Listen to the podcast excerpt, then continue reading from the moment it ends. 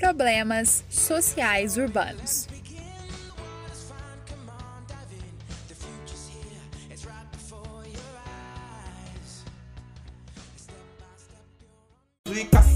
especulação para uma série de construção, espaço em ação. E gente que de repente gera gentrificação. E a desigualdade se põe na paisagem. Ao ver condomínio no centro e favela nas margens, várias realidades sem liberdade na cadeia ou sua casa muro alto janela com grades, parques usados por usuários usuais. Na calçada julgados por usuários Vamos falar então de problemas sociais urbanos, tá? São temas muito importantes, temas que vão ajudar vocês tanto na, na área de geografia como em uma redação. Sempre os vestibulares estão pensando para esse lado também mais social, tá? E vocês vão poder, com esse episódio, né, e com os estudos é, da matéria, né, dessa matéria, fazer muitas é, conexões com outras questões, tá?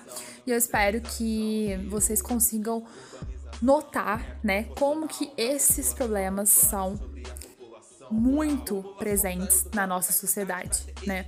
Muito presentes aqui no Brasil. Então vamos lá falar, né, desses problemas sociais urbanos.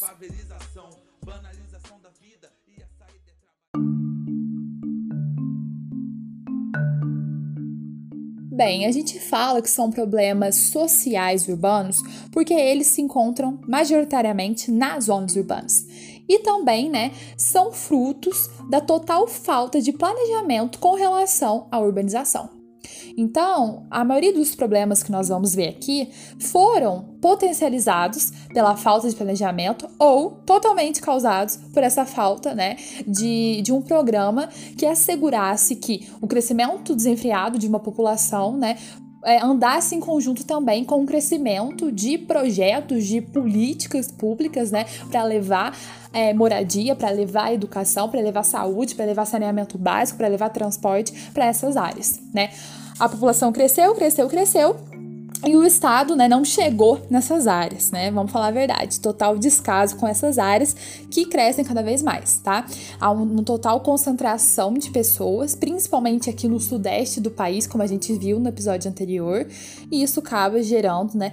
Inúmeros problemas que são complexos, que são difíceis, tá? E que muita gente não tá nem aí, né? É como se fosse normal pessoas, né, viverem em condições é, subhumanas, né? De não ter acesso à educação, de não ter acesso à saúde, de não ter uma alimentação saudável, né? De não ter alimento, né? De não ter alimento, primeiramente, né? De, de não ter segurança, né? Como se fosse normal, né? Como se a pessoa gostasse, ah, eu amo é, viver numa casa, né? Feita é, é totalmente aí com os meus com, com materiais que eu achei, né? Que eu, que eu invadi aqui o terreno. Eu amo morar nessas áreas aqui, morar em áreas que pode a qualquer momento desabar no morro, né? É como se fosse o sonho da pessoa, né? Viver num local onde não tem saneamento básico, onde é perigoso de viver, justamente porque ali a pobreza é muito alta, né? É como se fosse normal. Muitas pessoas, né, veem é, é, essas áreas, né, de comunidades como é, que todo mundo que mora ali é bandido, de todo, que todo mundo que mora ali são pessoas que não batalharam o suficiente, quando a gente sabe que não. Na verdade, é um projeto, né, para manter essa desigualdade exorbitante presente aqui no nosso país, né? Então a gente vai bater em cima dessa tecla aqui, falando, né, de alguns problemas socio ambientais, tá? Os ambientais a gente separou em outro episódio, mas a gente sabe que, né, na vida real, eles são indissociáveis, né? Tanto sociais quanto os ambientais. Primeiro problema que a gente vai falar é sobre a macrocefalia urbana, que é né, o inchaço urbano associado às dificuldades estruturais. Ou seja, há muita gente naquele determinado local e pouquíssimo recurso.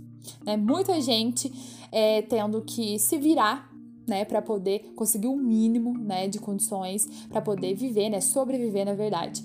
E essa macrocefalia urbana é, né, um filho direto da falta de planejamento em relação à urbanização. E eu vou bater nessa tecla milhares de vezes, quantas vezes for necessário para a gente entender, né, como que uma falta de planejamento, como que um crescimento desacelerado, descontrolado, acaba ocasionando problemas tão complexos, né, e, e que a população, né, acaba enfrentando há muito tempo e que não tem uma perspectiva de mudança pela complexidade desse problema. Se a gente falar de transporte, por exemplo, tanta coisa né, envolvida, a gente falar né, de moradia, então é, é muito complexo essa questão, né, todas essas questões sociais.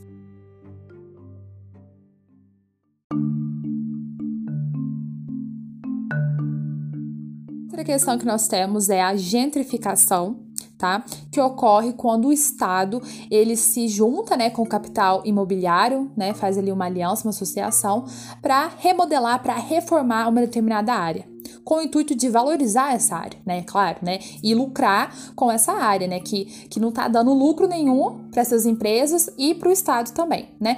Na é colocar o lucro acima, né? Da, do direito do cidadão de ter uma moradia. Porque nessas áreas, em grande parte das vezes, há famílias, né? Famílias inteiras morando nessas áreas, né? Pagando aluguel em prédios, em casas, e vão ter que acabar saindo, né?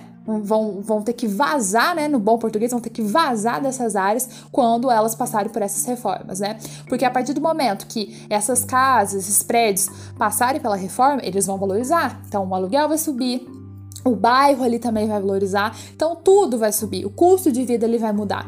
E, né, as famílias, né, vão ter que sair dali, não vão conseguir se manter nessa região.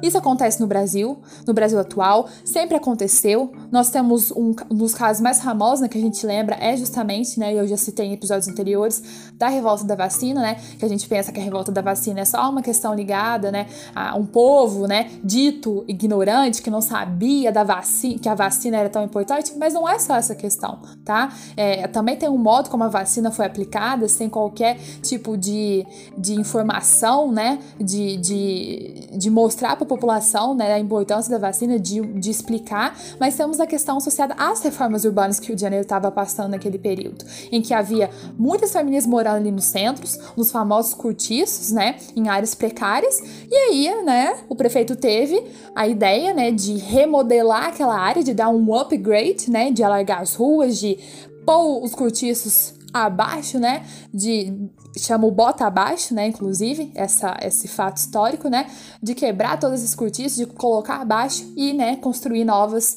é, novos prédios ali, novas construções para deixar o Rio de Janeiro com uma cara mais bonita, com uma cara mais europeia. E, consequentemente, né, o preço é, dos aluguéis ali, né, custo de vida aumentou. O que, que essa população teve que fazer? Né? O governo fez alguma coisa para ajudar? Não. Essa população ficou sozinha, né, à mercê de tudo aquilo que estava acontecendo e teve, né, que se dirigir para áreas em que não estavam ocupadas. E aí que nascem né, as primeiras favelas no Rio de, no Rio de Janeiro, né? A população sai ali da, do centro e se dirigem para áreas que não estavam ocupadas, né, que o governo é, nem ligava, então, né, tecnicamente, e vão, né, construir suas casas, né, nem são casas, né, porque não tinha a mínima condição de construir uma casa mesmo, né, em regiões que não são propícias para habitação humana, né, que pode ocorrer desabamento de terra por conta de ser morros, né, em áreas precárias, em áreas que não havia iluminação, que não havia rede de esgoto, né, que não havia encanamento, e não havia nada, né? Era só os terrenos lá abandonados. Então a gente tem que pensar, né, o quão, quão grave é esse processo de gentrificação, né? É, é claro que o governo sempre está pensando em uma maneira, né, de, de lucrar, né, e as empresas também, né, a gente vive no mundo capitalista, não vamos ser, é, é, é, vamos dizer, é, ingênuos, né, em relação a isso, mas é preciso ter ali, né, uma política de assistência a essas pessoas que vão perder, né, é, o local de moradia, né? Do dia para noite vão ter que se virar arrumar um local, né, em outro bairro que tem um custo de vida mais baixo, né? E a gente tem que levar em consideração também, né, que essas pessoas não moram, não só moram ali, elas trabalham em bairros próximos ou até mesmo no mesmo bairro. As, as crianças, né, frequentam a escola, tem toda uma questão logística também. Essa pessoa às vezes vai ter que morar do outro lado da cidade, vai ter que gastar muito com transporte, né? Porque às vezes ela vai trabalhar, é, vai morar num local em que o trabalho dela é muito longe e a pessoa já não tem condição. Né? Então é, ocorre um cadeamento de, de várias questões que a pessoa vai ter que acabar, né? A família vai ter que acabar lidando ali, né, sozinha, porque não tem apoio algum do Estado. Então a gentrificação é um problema né, sério, urbano.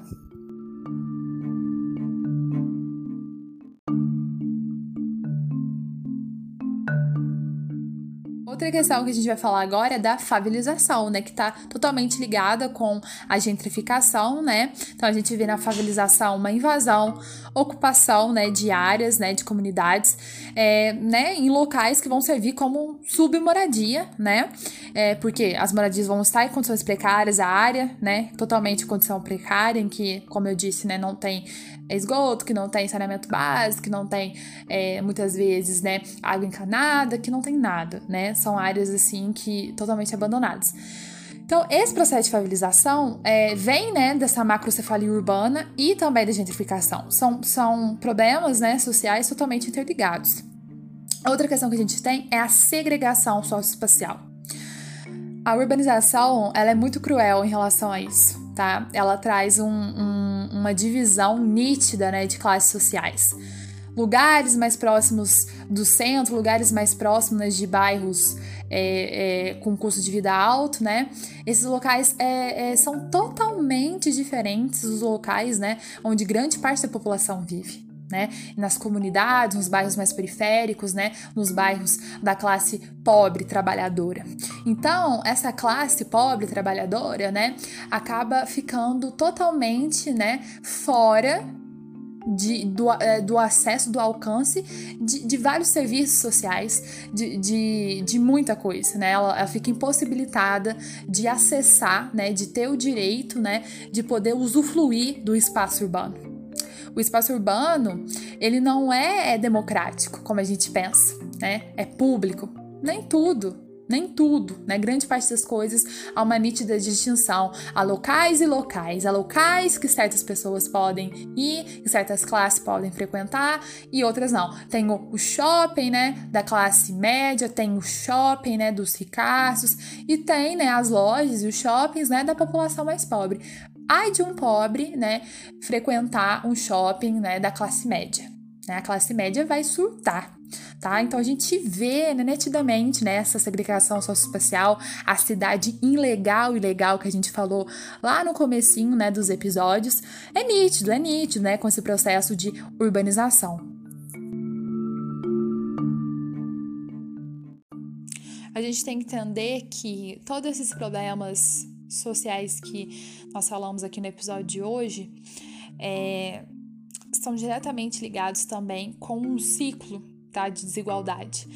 É, que, que parece não ter fim aqui no nosso país, né? Que a população mais pobre não consegue chegar nas universidades, não consegue melhorar a sua condição de vida e as próximas gerações né, vão viver nesse ciclo de pobreza, né? Porque o que é, é, é, é ideal para um país?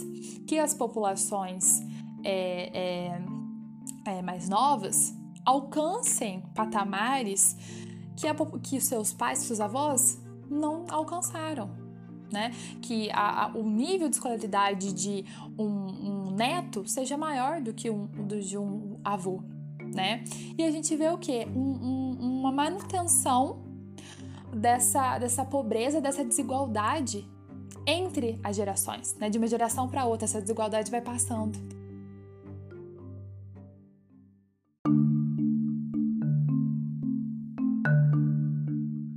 Pessoal, finalizando esse episódio aqui, né, de uma, é um episódio crítico, né, eu reconheço, a gente tem que ter uma visão crítica em relação a esses problemas sociais, porque muitas vezes a gente, né, acaba tendo uma visão errônea, né, de que, ah, essa pessoa mora em tal lugar porque ela não batalhou o suficiente, não estudou, não consegue um bom trabalho e é isso que sobrou para ela quando é muito, né, é, é, o, vamos dizer assim, o buraco é muito mais embaixo, né, tem muitas questões permeando o assunto, né, muitas vertentes, é, temos questões estruturais, né, principalmente aqui no Brasil. Não é só o Brasil, né, que passa por esses problemas sociais, né, os problemas socioambientais. É, grande parte, né, na maioria de todos os países periféricos, né, passam por esses problemas também. Países também mais desenvolvidos, né, mas aqui, né, em países periféricos como o Brasil, a, a realidade, né, ela acaba sendo muito mais dura com a população. E pode ter certeza que a maioria da nossa população enfrenta, tá, esses problemas que a gente falou aqui hoje e muitos outros, tá? É, é uma minoria que, que está né, apartada, vamos dizer assim, desses problemas, né? E é por conta disso, né, de uma minoria, é, ter em mãos uma concentração altíssima de riqueza, né? Que, que ocorre essa desigualdade exorbitante e não, não, não há espaço né, para que políticas públicas cheguem né, nesses locais que enfrentam né, tantos e tantos problemas socioambientais tá? Então, no próximo episódio a gente vai focar nos problemas ambientais, mas eu espero que vocês consigam fazer, né, conexões entre os problemas sociais né, desse episódio, né, como que a macrocefalia urbana vai acabar a, afetando, né, na poluição, nos lixões que a gente vai ver, como que a gentrificação, né, a expulsão de, de, de algumas pessoas que vão ocupar áreas que não devem ser ocupadas, né, falando do meio ambiente, né, em, em relação a, a áreas que realmente, né, não podem ser ocupadas, como que é, o espaço é afetado, né? O espaço como um todo é afetado pela proliferação de muita gente que não tem assistência alguma. Então é isso, eu espero que vocês tenham gostado do episódio de hoje, tá? E até o próximo.